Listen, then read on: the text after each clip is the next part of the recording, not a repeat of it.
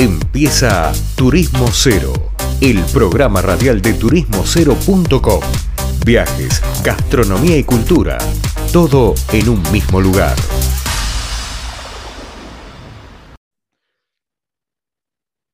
Bien, ¿cómo andan todos? Seguimos acá en otro bloque de Turismo Cero Radio y hoy vamos a tener una nota que hace bastante quería, quería compartirles, si bien publicamos cada tanto noticias de, de esta asociación turística.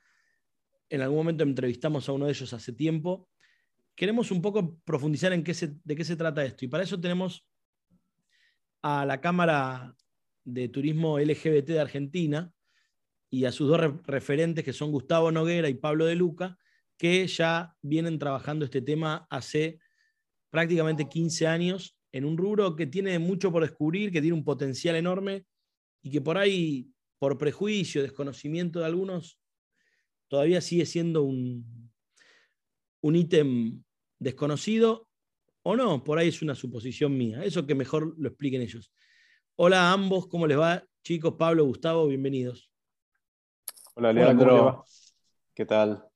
Muchas gracias por invitarnos. Eh, contentos de estar acá charlando un poco sobre turismo LGBT una vez más.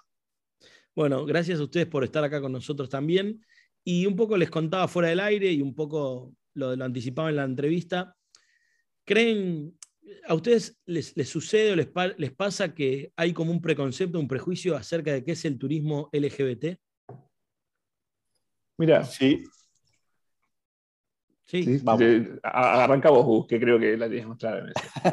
Perdón, no, no, por favor.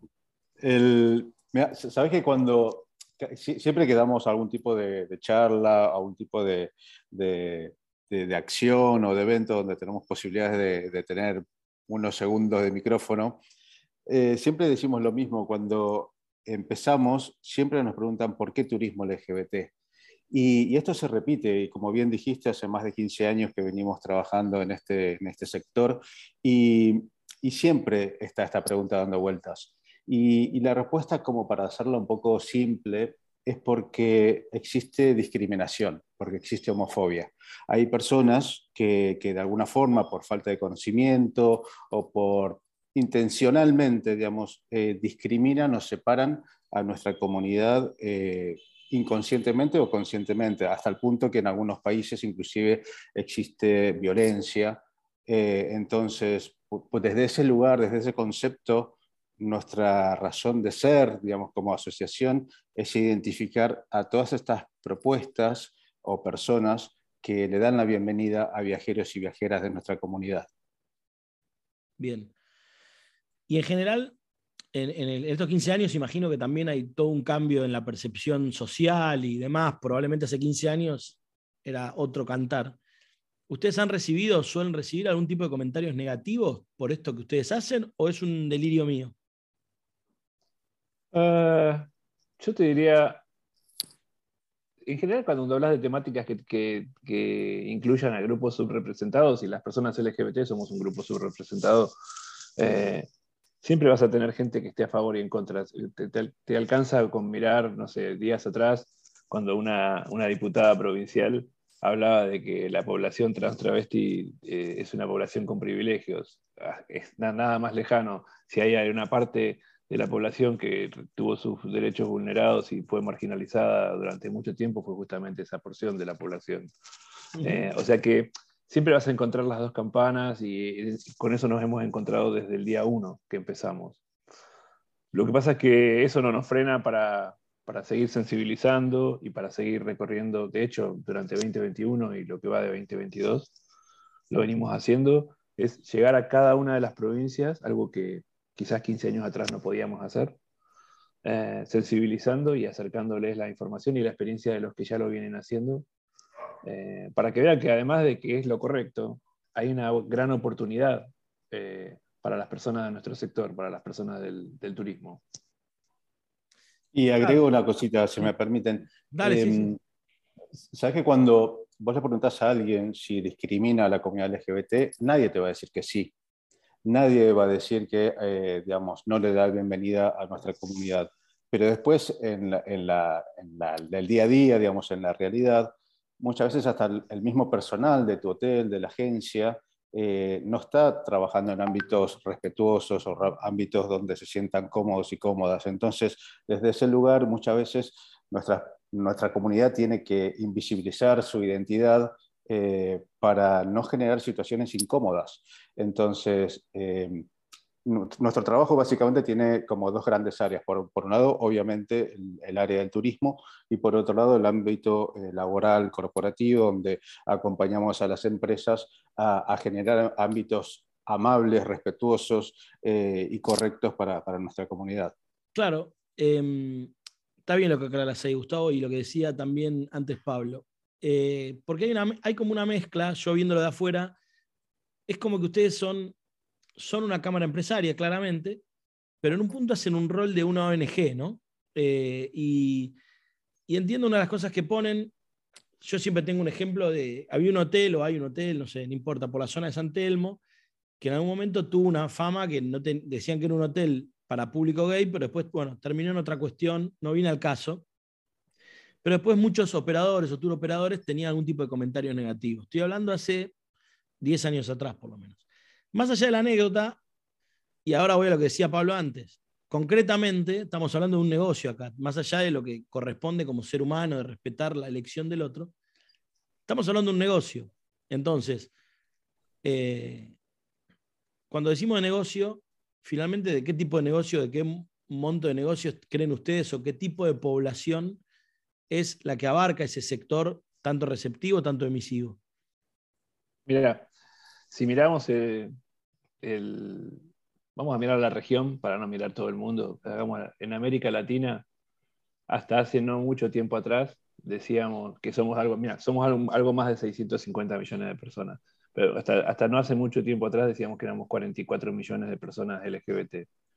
Los últimos estudios, apenitas ahí pre-pandemia, nos cambian esos números y nos dicen que somos aproximadamente 82 millones. El 20, dejamos, dejamos de ser 20% de la población. Un 13% con certeza, siendo conservadores. Eh, y no es un número menor, dejas de ser un nicho de mercado para ser un segmento de mercado, hablando en términos de negocio solamente. Entonces, lo que, más allá de que, como te decía, que en primer lugar lo correcto es incluir, lo correcto eh, es la igualdad, hay una oportunidad para las personas de nuestro colectivo y para todas las personas que, están en nuestro sector, eh, dentro del segmento que componemos las viajeras y los viajeros del colectivo LGBT.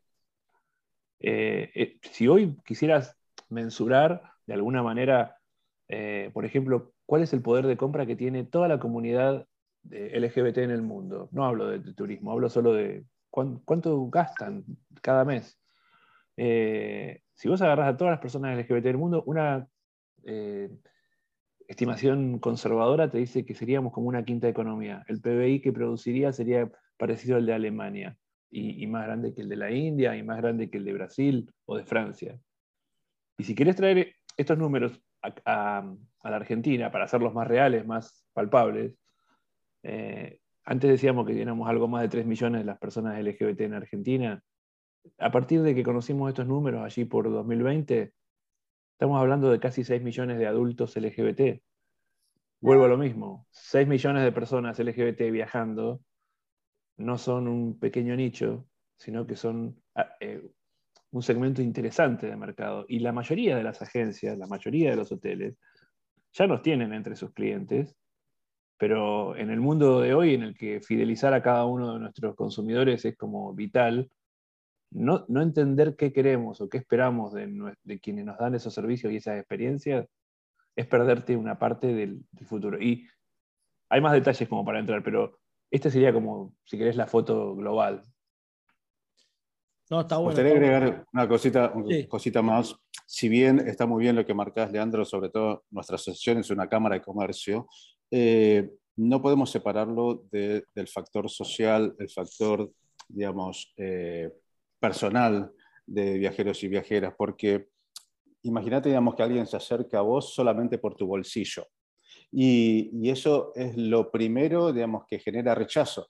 Entonces, entendemos digamos, que nosotros vamos a acompañar a las empresas y a las propuestas que quieran generar algún negocio con nuestra comunidad, pero no podemos separarlo de los valores que busca o que cuida o que respeta nuestra comunidad. Porque imagínate, digamos, si vos decís que mi negocio es súper respetuoso con determinado grupo, pero en el fondo lo único que te interesa es la parte comercial, desde algún lugar se va a notar y se te cayó la venta. No, no. Eh, Gustavo, desde ya, desde ya que es recontra lógico lo que decís, solamente que es muy raro, en general las cámaras de comercio no tienen tanto esta concientización, sino de concientizar por el uso de sus productos, por ejemplo. Supongamos la cámara de, eh, no sé, de hostel quisiera fomentar que se usen los hostels, pero acá pasa un factor humano que, que vos vas a hacer concientización independientemente de quién te compre. Si yo mañana te llevo a dar una clase a una facultad, vas a ir igual. Y a lo mejor ese pibe que está en la facultad ni siquiera es de turismo y ni siquiera te estaría comprando. En cambio, en una cámara comercial es como más lineal, eso voy. Es una, una rareza lo de ustedes, una junta de dos conceptos que no hay, no, se repite en otra cámara. Es que la verdad nos encantaría que no tuviéramos ninguna razón de ser, eh, de existir básicamente, pero no podemos separar nunca que visibilizar nuestra, la, igualdad de, las personas de nuestro colectivo es, algo que va a estar siempre anclado a, que también nos podemos visibilizar a través de eh, los emprendimientos en el campo económico, a través del empoderamiento económico. Pero eh, creo, que, creo que estamos, eh, en, el caso nuestro, como de alguna manera representando a parte de la comunidad LGBT, no podemos separar una cosa de la otra. Y es como vos decís, más allá del sector del turismo, si mañana tengo que hablar en otro sector, el concepto básicamente va a ser el mismo. Claro. Y sabes que hubo, hubo dos, dos, hitos en nuestra historia. En sí hubo varios, pero dos que voy a marcar ahora. Uno, cuando se aprobó la ley de matrimonio igualitario en Argentina, esto, el mensaje que mandó Argentina hacia el mundo es diciendo, acá estamos hablando de igualdad, estamos hablando de respeto, estamos hablando de equidad. Entonces, esto rompió un paradigma en las empresas porque dijeron, ups, ahora mis, clientes, mis eh, empleados se pueden casar, empleados del mismo sexo se pueden casar, entonces, esto, digamos, lleva a cuestionarte a ver si eh, tus normativas en tu empresa, digamos, están acordes a esta nueva realidad. Y por otro lado, en la medida que se fue incorporando en la agenda eh, la perspectiva de género, esto también de alguna forma nos conectó con un montón de asociaciones y un montón de propuestas donde buscan estos espacios de equidad. Entonces, y, tenemos casi como la misma búsqueda, ¿no? Nuestra asociación LGBT como las organizaciones que buscan eh, la equidad por perspectiva de género. Entonces, hubo como esta, esta cuestión de así como de, coincidencia de agendas y es más, participamos de un montón de espacios eh, donde buscamos la equidad de género, entonces eh, creo que encontramos puntos de encuentro en este momento que estamos viviendo. Claro, correcto, correcto. Chicos, eh, tenemos que ir una tanda, ¿Me, aguantan y seguimos en el bloque siguiente? Sí, sí, por supuesto. Bien, estamos acá hablando con la gente de la Cámara de Turismo LGBT de Argentina y la verdad que es interesantísimo lo que nos están contando. Vamos una tanda y volvemos con más Turismo Cero. Bueno, seguimos acá en Turismo Cero, eh, el programa de noticias, el programa de turismo radial de la web turismocero.com. Y como estábamos antes de la tanda, estábamos hablando con la gente de la Cámara de Turismo LGBT Argentina, en una charla que por lo menos nos desasna un poco de lo que estamos acostumbrados y abre todo un panorama de negocio. Y antes de la tanda estábamos hablando de lo que es el volumen de negocio que tiene que ver con el mercado o la población LGBT como potencial, eh, como potencial de mercado que ya, no, ya no es un nicho, sino un segmento entero bastante grande o mucho más grande de lo que la gente piensa. Chicos, les pregunto a los dos que estamos acá en la entrevista, estamos hablando con Pablo de Luca y Gustavo Noguera, que son autoridades de la Cámara. ¿Cuáles son las diferencias por las cuales una empresa se prepara o apunta mejor a ese, a ese público o bien cuáles son las demandas de ese público por las cuales una empresa se puede adaptar? No sé si se entiende la pregunta.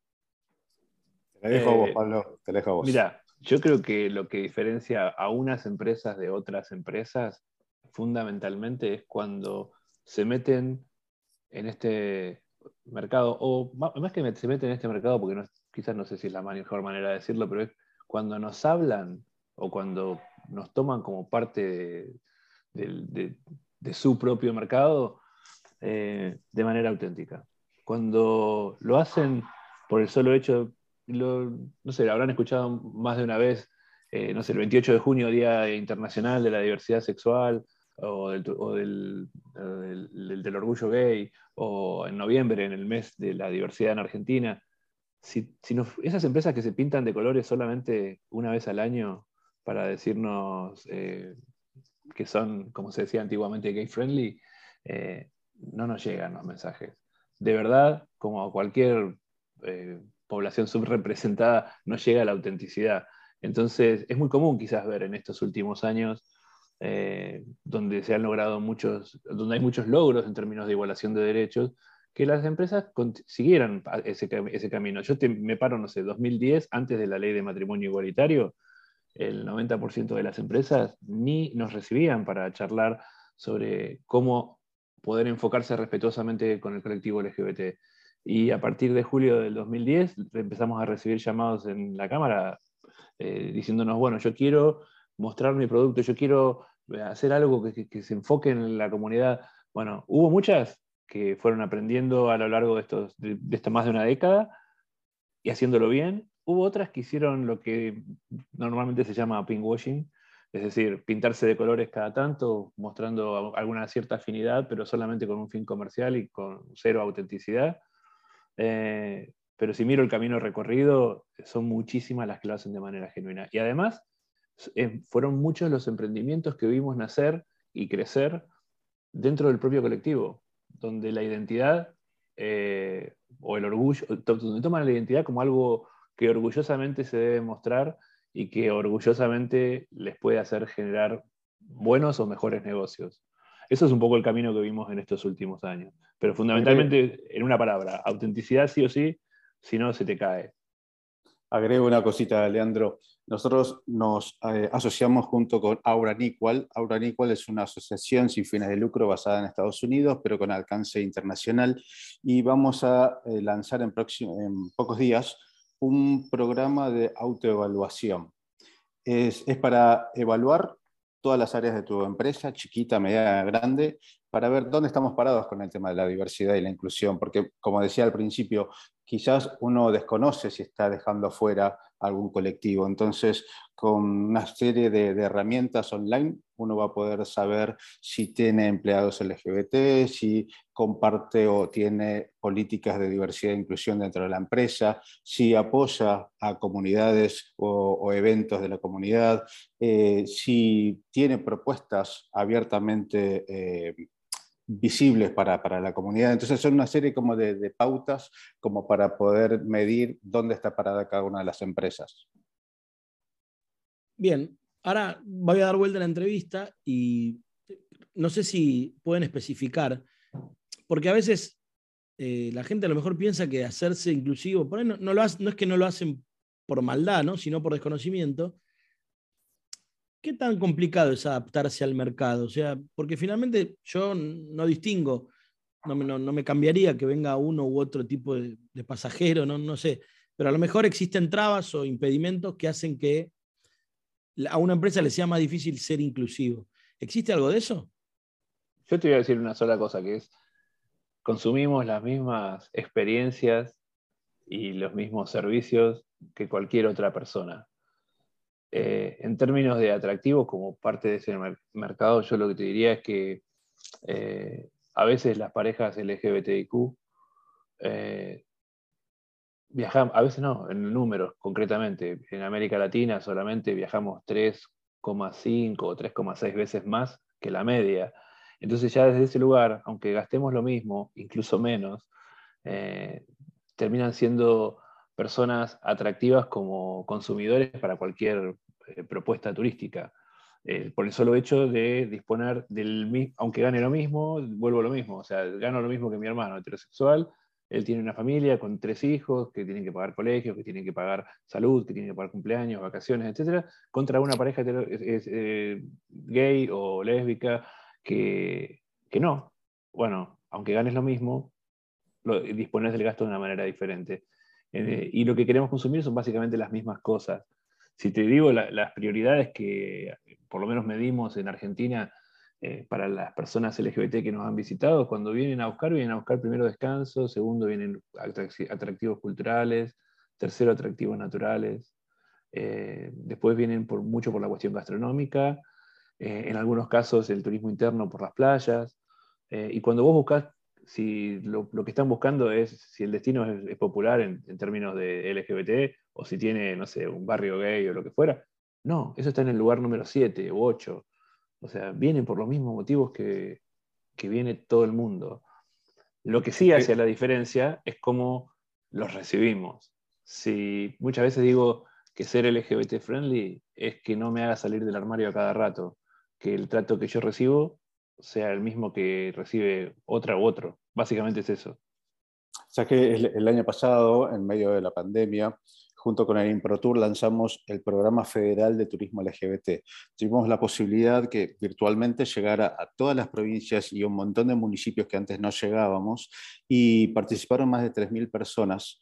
Se otorgó un sello que se llama Todes Bienvenides, un sello de, compromiso con, la comunidad y con la diversidad. Y, esto es un indicador del interés que existe no solamente por una cuestión comercial, sino de, mostrar que tu propuesta le da la bienvenida a todo el mundo. Y, la verdad que nos sorprendió, y es más, estamos por lanzar la, segunda tanda de, capacitaciones por, este tema.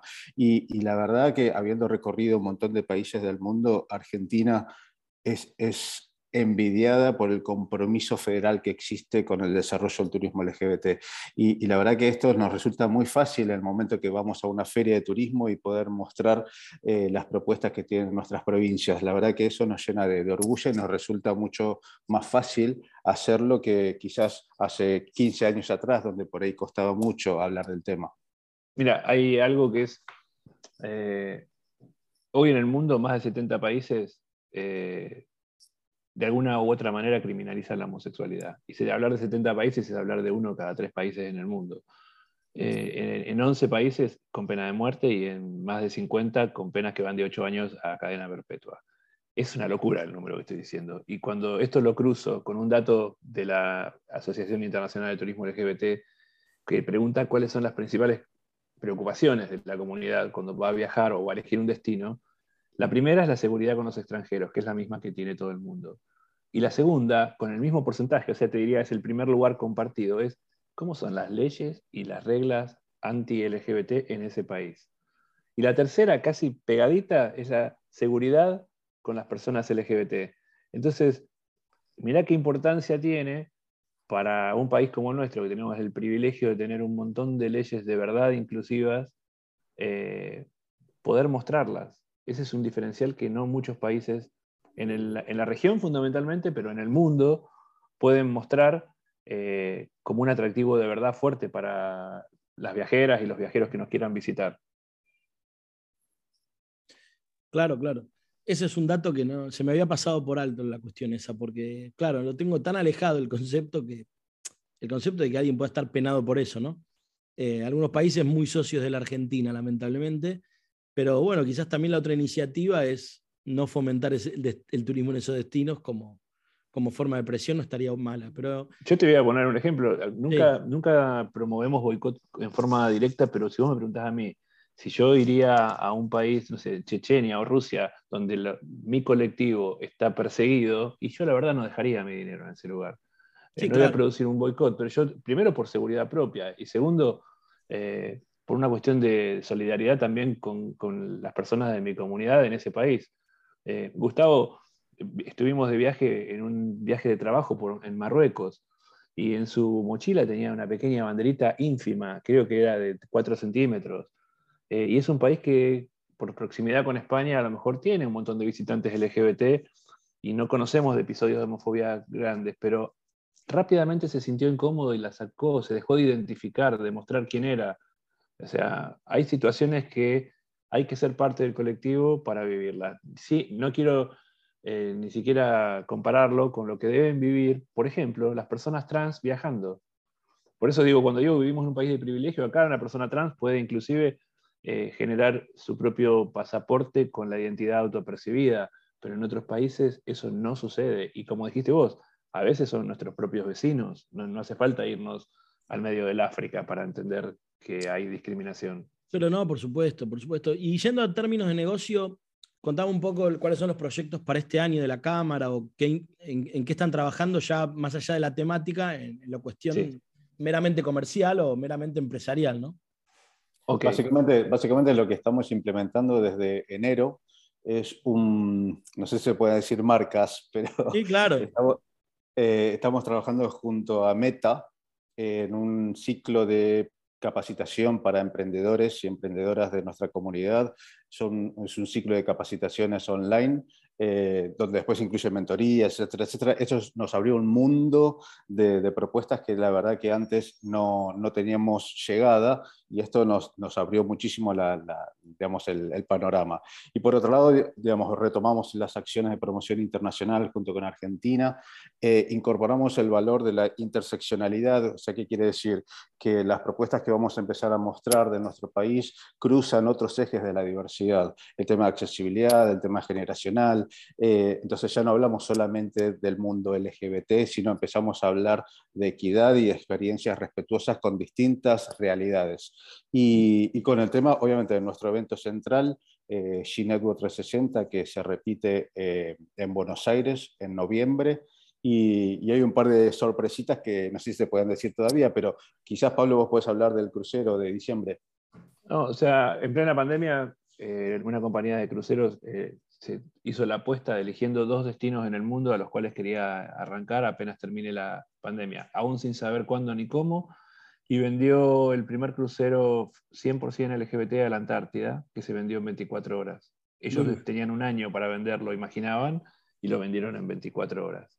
Eh, y eligió a, Argentina para hacer el crucero antártico, o sea, la experiencia en territorio argentino más crucero antártico, y eligió a Costa Rica para hacer un lodge de selva y naturaleza. O sea, estamos bien posicionados, pero también no nos olvidemos, o sea, no nos, no nos podemos dormir en eso. Argentina logró un posicionamiento increíble. Cuando digo Argentina me refiero a, todos nuestros prestadores, pero la pandemia significó un resetear la economía y nos puso a todos de vuelta en el punto de largada. Entonces, eh, creo que podemos recuperar ese posicionamiento, pero aplicando toda esa experiencia que tuvimos en esta más de una década de trabajo. Y otro de los temas interesantes que vinimos trabajando en pandemia, que empezamos a probarlos en el fin de la salida y que seguramente lo vamos a consolidar este año, es trabajar los eventos junto a cada una de las oficinas o destinos argentinos. Eh, creamos los primeros Juegos Nacionales de Playa en Puerto Madryn, luego en Villa Gesell, eh, en Rosario más, más de una vez, en Corrientes, eh, en distintas provincias de Argentina donde junto a la Secretaría de Deportes de la Federación de eh, Lesbianas, Gays, Bisexuales y Trans, eh, fuimos organizando eventos que movilizaron 800, 900, 1000 deportistas y sus familias y sus amigos, que de alguna manera también contribuyeron en momentos en que no podíamos viajar hacia afuera, ni recibir gente de afuera, a generar un poco el movimiento económico que necesitaban estos destinos y hacerlo de manera federal de verdad. Eh, continuamos en eso y no nos limitamos solo a los deportes, sino que lo ampliamos a festivales culturales y artísticos. Eh, una manera de articular, nosotros creo que desde nuestro lugar es ser puentes, puentes entre la comunidad eh, y los destinos, puentes entre la comunidad y las empresas, eh, y salir y mostrar junto a, a, las oficinas de turismo, tanto nacional como en cada uno de los destinos argentinos, toda esta oferta a la región y al mundo. Bueno, la verdad que completísimo, no sé si quedó algún tema fuera, chicos, pero a mí me, me, enseñaron mucho en la nota que hicimos hoy, me encanta. Así que, como siempre, tienen las puertas abiertas de la web y de la radio para lo que quieran. Súper, te agradecemos. Agrego, eh. agrego, una cosita, cualquier persona que esté escuchando, que quiera conocer un poco más sobre el ah, trabajo que estamos haciendo, que nos busque como Cámara LGBT o Cámara LGBT Argentina en las redes sociales y nos van a encontrar. Y estamos siempre dispuestos a apoyar cualquier tipo de iniciativa que nos dé la bienvenida. Excelente. Bueno, muchísimas gracias y ustedes saben, el tiempo es tirano, así que no tenemos que ir una tanda, pero bueno, a, la, a las órdenes. Igualmente de nuestra parte, gracias.